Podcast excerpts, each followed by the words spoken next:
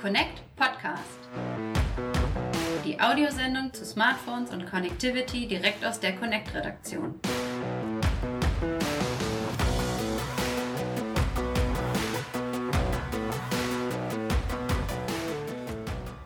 Ja, hallo liebe Hörer und herzlich willkommen zu Folge 27 des Connect Podcast. Mein Name ist Lennart Holtkemper und ja, ähm, jetzt am 11. Februar hat der weltweit größte Smartphone-Hersteller Samsung neue spannende Produkte vorgestellt. Und ähm, was Samsung da nun so vorgestellt hat und ob die Produkte wirklich so spannend sind, das möchten wir heute mal im Podcast klären und Ihnen ja also eine erste Einschätzung geben, ähm, was man so von den neuen Produkten von Samsung zu erwarten hat.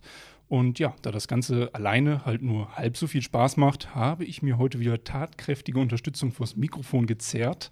Mir gegenüber sitzt Andreas Seeger. Hi Andreas. Hallo Lennart. Na, Heute sprechen wir über die neuen Produkte von Samsung und ähm, Samsung geht ja eigentlich immer so vor dem MWC, also dem Mobile World Congress in Barcelona, in die Vollen, stellt ihre neue Top-Serie vor und ähm, die besteht in diesem Jahr aus drei Smartphones, dem Galaxy S20, S20 Plus und dem S20 Ultra. Und ähm, zudem hat Samsung ein neues Club-Handy vorgestellt das Galaxy Z Flip, über das wir dann später noch ein bisschen sprechen wollen. Aber ja, erstmal zum Galaxy S20 und Konsorten. Samsung hat da gerade beim Display erstmal leichte Anpassungen vorgenommen. Samsung bietet ja ähm, ja von Haus aus eigentlich ziemlich gute, qualitativ hochwertige Displays und ist jetzt aber nochmal ein Stück gewachsen, was die Display-Diagonale angeht. Ähm, das Galaxy S20 ist immer noch das kleinste Modell mit 6,2 Zoll. Das ist ja schon krass. Jetzt sind wir ja. bei, äh, bei den kleinsten Modellen einer Serie sind wir bei über 6 Zoll. Das ist schon Wahnsinn. Und ähm, das S20 Ultra mit 6,9 Zoll, das ist ähm, schon sehr, sehr groß. Das ist ein Brett in der Hand, ne? kann man das schon so sagen. Das ist ein richtiges Brett in der Hand. Das ist nochmal größer als das Note 10 Plus und hat halt auch ein Gewicht von 220 Gramm und das darf man halt auch nicht unterschätzen in der Hosentasche. Ja, das hat mich schon am Mino 10 gestört. Das hat, also alles, was über 200 Gramm geht, ist mir eigentlich zu schwer. Das mhm. merkt man einfach nach ein paar Minuten in der Hand. Muss man mögen, die Größe, sage ich Muss mal so. man auf jeden Fall mögen, aber der Trend geht ja scheinbar auch wirklich immer noch zu noch größeren Displays also da scheint wohl auch noch kein Ende in sich zu sein. Ne? Ja, aber der Trend geht vor allen Dingen, und das ist eine schöne Vorlage, der geht immer zu immer teurer, weil wenn ich mir die Preise so angucke von den Geräten, dann ist das schon eine Hausnummer. Also das S20, das kleinste Modell, startet bei 900 Euro. Ja. Und das S20 Ultra mit 5G und 512 Gigabyte Speicher ist bei 1550 Euro. Das ist schon fett sage ich mal. Ne? Da kriegt man auch ein sehr, sehr gut ausgestattetes Laptop für, würde ich sagen.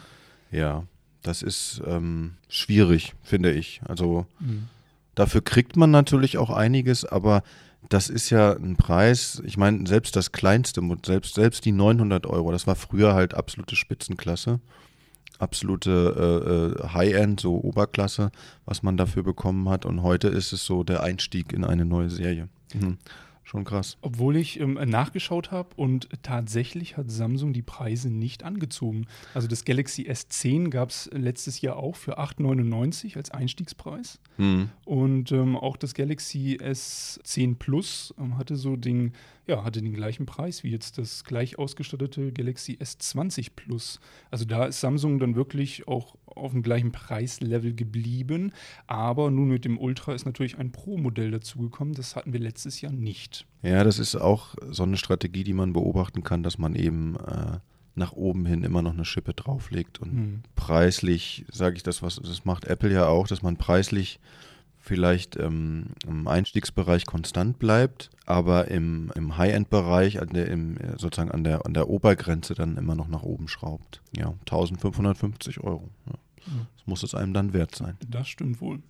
Ja, aber dafür bekommt man halt auch einiges und ähm, ja, vielleicht gehen wir mal kurz technisch äh, die wichtigsten Eckdaten durch. Also die großen Unterschiede zwischen diesen drei Geräten, Ultra, Plus und normalem S20, ist einmal die Displaygröße, somit auch die Größe des, des Geräts selbst und die Kamera. Das kann man so, das sind so mhm. die zwei zentralen Unterscheidungsmerkmale. Also das Display wird dann eben immer kleiner. Die Auflösung ist überall gleich hoch, nämlich 3200 mal 1440 Pixel. Überall halt auch 120 Hertz. Sieht man das denn? Auf jeden Fall. Also ich finde, das springt sofort ins Auge. Du kannst es umstellen ähm, bei, den Gesamt, bei der gesamten S20-Reihe und hast dann halt auch keine volle Auflösung mehr, sondern nur noch Full HD Plus. Aber das reicht eigentlich heutzutage immer noch, gerade für Surfen. Und ähm, ja, gerade beim Surfen oder in Social Media Apps hast du halt ein richtig schönes, weiches Erlebnis beim Scrollen. Du hast also keine Schlierenbildung, wie man das so bei 60 Hertz Displays kennt. Und ja, da ist Samsung halt gleich in die Vollen gegangen, hat die 90 Hertz, die jetzt ja, letztes Jahr in waren, gleich übersprungen, ist auf 120 Hertz ähm, aufgestiegen und das merkst du und das ist auch wirklich ein schönes Gefühl beim Surfen. Viel angenehmer für die Augen, finde ich. Also absolute Spitzenpanels, würde Ja. ich mal sagen. Ja.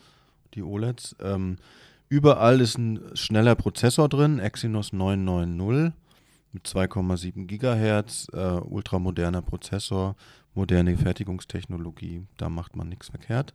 Speicher 128 Gigabyte oder 512 beziehungsweise 256 Gigabyte, das hängt dann von der, ähm, vom Typ und von dem, vom Preis ab. Genau, und die Kamera, das ist vielleicht jetzt das Entscheidende. Also da hebt sich das Ultra wirklich ein sehr, sehr großes Stück ab von den S20-Modellen, den restlichen, also dem S20 Plus und dem normalen, kleineren S20. Ähm, hier kommt das Ultra mit dem 108 Megapixel Sensor, den wir auch schon bei Xiaomi gesehen haben. Den hat Samsung ja zusammen mit Xiaomi entwickelt, soweit ich weiß. Und den haben wir schon im Mi Note 10 gesehen. Und ähm, ja, das ist der hochauflösende Hauptsensor, also der Weitwinkelsensor beim S20 Ultra. Und zusätzlich dazu verbaut Samsung dann noch einen Ultraweitwinkel mit 12 Megapixeln und einen TOF-Sensor, also einen Sensor, der für Tiefeninformationen zuständig ist und die aufnimmt. Und ähm, ein weiteres Highlight ist dann der Telesensor oder das Teleobjektiv. Da ähm, setzt Samsung wie Huawei eigentlich auf eine Periskoptechnik, also verbaut das Teleobjektiv über Spiegel quasi in dem Gehäuse und schafft so einen ähm, vierfachen optischen Zoom und einen bis zu 100-fachen Digitalzoom. Also das ist schon ein echtes Stück, dass man da näher rankommt an sein Motiv. Das ist schon sehr beeindruckend, aber man muss auch sagen, das Gerät äh, steht hinten auch ein bisschen raus. Ne? Also, äh, also, nee, anders gesagt, die Kamera steht hinten ein bisschen raus und macht das Gerät schon recht, das, was ohnehin massiv ist, nochmal ein Stück fetter. Ne? Ja, auf jeden Fall. Also das ist schon ein richtiger Buckel, den man da hinten sieht, aber man bekommt halt auch wirklich eine Kameraausstattung vom Feinsten. Also du hattest das Mi Note 10 getestet und wir Ja. hatten den Sensor quasi schon mal im Labor und ja, der hat da sehr gut abgeschnitten, wenn ich mich Ja, das, das ist äh, ab, ein absoluter Spitzensensor. Es ist der größte von der Fläche. Es geht ja auch viel um die Fläche des Sensors. Je größer die Fläche, desto lichtstärker. Mhm. Und das ist mit Abstand der ähm, größte Sensor in einem Smartphone. Also nicht mal Huawei, die, die ähm, schon recht große Sensoren in ihren Smartphones auch drin haben, kommt da ran. Mhm. Das ist ein ähm, sehr, sehr großer Sensor, der eine super Qualität schafft. Das haben wir auch im Labor gesehen. Und ich glaube, dass Samsung nochmal das Mino 10 auch toppen wird, weil der Prozessor besser ist. Es ist ein viel stärkerer Prozessor und die Signalverarbeitung wird entsprechend auch besser sein. Also das wird sicherlich eine vielversprechende Kamera sein im S20 Ultra. Ja, wie üblich kommt da dieses sogenannte Pixel-Binning auch zum Einsatz, also wo mehrere Sensorpixel zu einem Fotopixel zusammengefügt werden. Und da macht Samsung auch eine, eine neue Geschichte, nennen das Ganze Nona-Cell.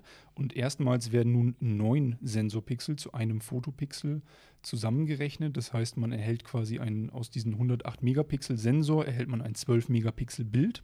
Und dieses soll dann einen deutlich höheren Dynamikumfang haben und gerade auch für dunkle ähm, Lichtbedingungen halt auch ja, eine viel bessere Qualität bieten. Also da sind wir wirklich schon sehr gespannt ähm, auf die Ergebnisse aus dem Labor und halt auch die ersten Praxistests draußen in der freien Wildbahn sozusagen. Was meinst du ähm, jetzt zum S20 Ultra? Erachtest du so einen hundertfachen Zoom jetzt als sinnvoll? Sollte das jetzt jedes Smartphone haben aus deiner Sicht? Also meiner Meinung nach wird das Thema Zoom überschätzt. Ich habe das auch auf dem P30 Pro gemerkt. äh, Sobald man da über fünffach gegangen ist, hat man sehr schnell Verwackler drin, einfach weil das Gerät so klein ist und ähm, bei der Vergrößerungsstufe sich kleinste Bewegung mit dem Smartphone auf das Bild übertragen. Das ist Punkt 1.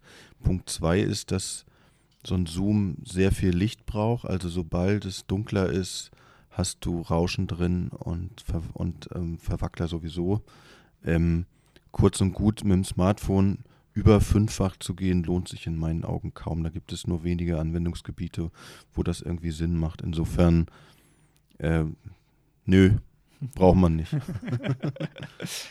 Ja, da gebe ich dir auch wirklich ein Stück weit recht. Ich finde es natürlich schon irgendwo genial, wenn man halt ein Foto aufnimmt und du kannst dann reinzoomen und siehst dann irgendwie ja, die kleinsten Details von da hinten. Aber ähm, ja, ich gebe dir recht, die Bildqualität, die lässt dann doch wirklich deutlich nach und man braucht wirklich ein sehr, sehr ruhiges Händchen, ähm, damit man das Bild halt auch wirklich noch scharf bekommt. Was ich in dem Kontext sinnvoller finde, ist, äh, das sind die 108 Megapixel. Also wenn man bei einem, bei einem, bei einer Kamera praktisch die hohe Auflösung auch ansteuert und mitnimmt bei guten Lichtverhältnissen, dann kannst du ins Bild rein und das Bild zuschneiden, Details vergrößern. Das macht mehr Sinn in meinen Augen als jetzt ein 50-facher Zoom. Aber eine richtig hohe, eine richtig gute hohe Auflösung gibt dir halt so tolle Möglichkeiten mit dem Schnitt, mit Bilder zu schneiden. Ja, und das ist die perfekte Überleitung, denn äh, Samsung hat leider beim S20 Plus und auch beim S20 auf einen sehr hochauflösenden Hauptsensor verzichtet. Da kommen wiederum nur 12 Megapixel zum Einsatz. Daneben halt ein Ultraweitwinkel auch mit 12 Megapixeln und ein Telesensor mit 64 Megapixeln. Also da hätte ich mir gerade beim S20 Plus doch vielleicht den hochauflösenden 108 Megapixel Sensor gewünscht, ähm, weil jetzt halt die Lücke zwischen S20 Ultra und S20 Plus doch relativ hoch ist, aber der preisliche Abstand halt eben nicht so hoch. Ich sehe das ähnlich wie du. Also ich, äh, man erkennt, dass Samsung den Fokus auf das S20 Ultra legt. Das ist so deren Flagship, das alles andere überstrahlt. Und das S20 Plus und das S20, die haben so ein bisschen, spielen im Portfolio so ein bisschen so eine Nebenrolle. Zumindest bekommt man so den Eindruck mit mhm. Blick auf die Kamera.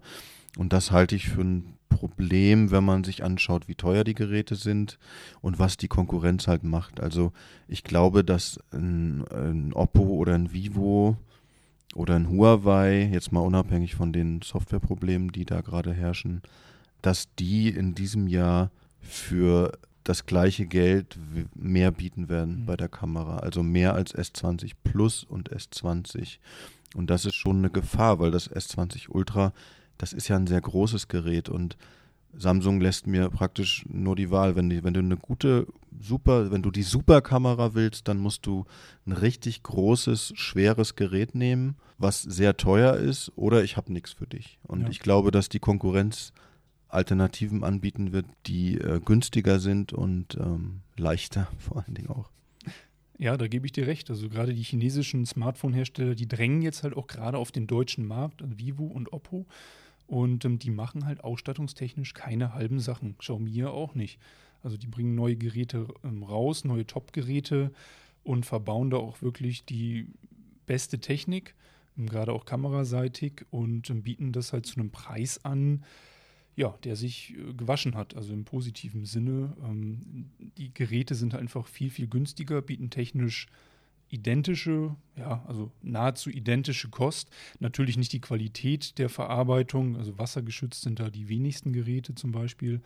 Ähm, aber da sehe ich halt auch das Problem, dass ähm, Samsung da aufpassen muss, technisch nicht ins Hintertreffen zu geraten.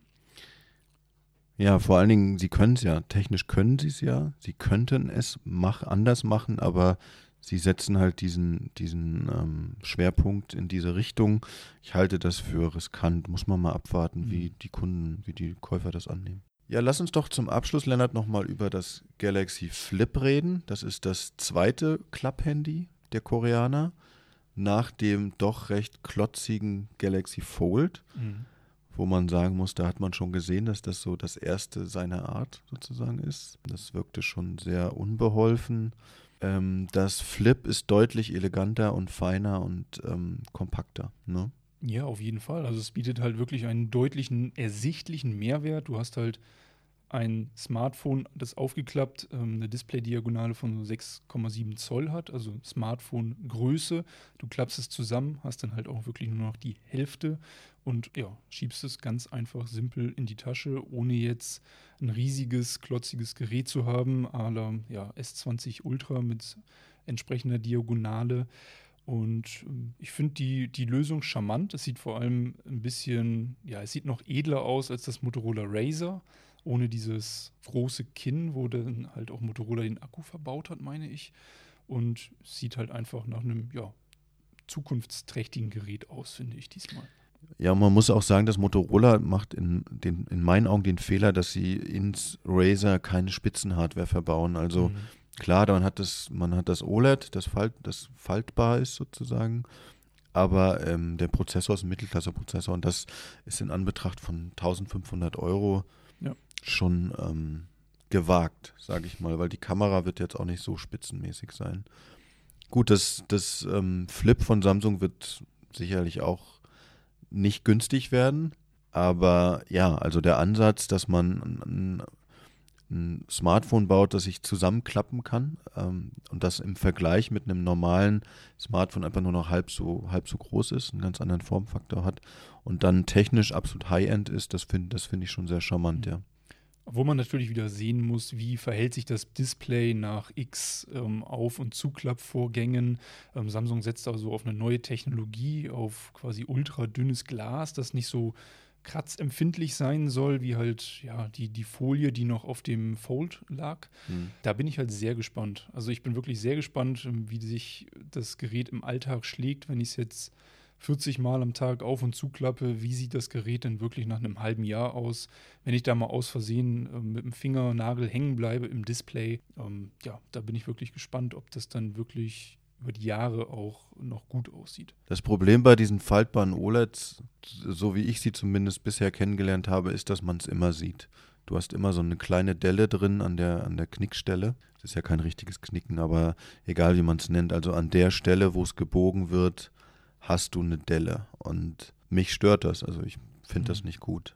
Das sieht man vor allen Dingen sehr deutlich, wenn man von der Seite drauf schaut wenn man, und man hört dann immer von denjenigen, denen man das, die man drauf anspricht, naja, äh, ich schaue ja von vorne frontal drauf und dann sehe ich es nicht so, das stimmt. Aber trotzdem, gerade bei den, bei den hohen Preisen möchte ich nicht so eine Delle im Display haben. ja, da gebe ich dir auch wiederum recht.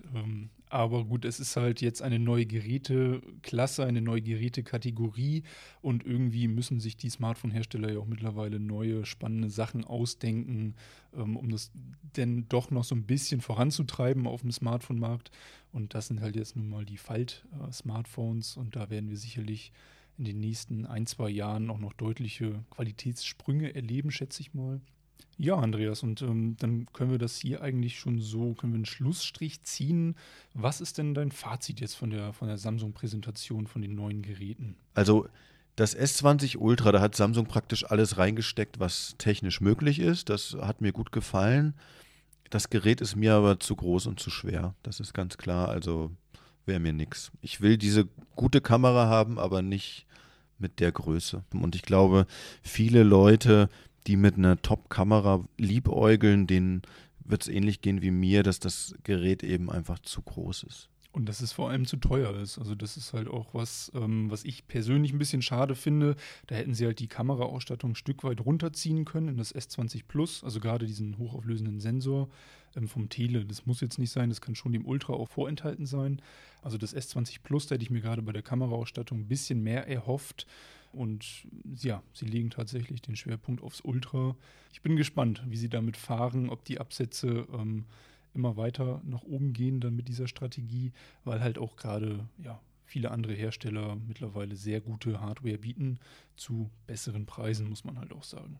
Wie siehst du das denn mit dem mit der Größe? Also bist du da eher bei mir oder sagst du dir, ach naja, das, das, das nehme ich mit, mir nehme ich in Kauf? Wenn man es jetzt nicht gerade für das Pendeln, fürs Pendeln braucht, um diese große Größe, die, das große Display, dann ist es doch ein bisschen unhandlich, aber man profitiert natürlich von der guten Kameraausstattung, die ich aber halt ganz gerne auch im S20 Plus gesehen hätte. Ja, und damit verabschieden wir uns, oder? Ich hoffe, wir konnten Ihnen damit jetzt einen schönen guten Einblick und einen guten Einstieg geben in die neue Galaxy S20-Reihe von Samsung. Und ähm, natürlich finden Sie alle Informationen noch einmal zum Nachlesen auf connect.de. Und ja, Andreas, dann bedanke ich mich auch recht herzlich bei dir und wünsche dir noch einen schönen Tag. Bis dann. Ciao. Tschüss.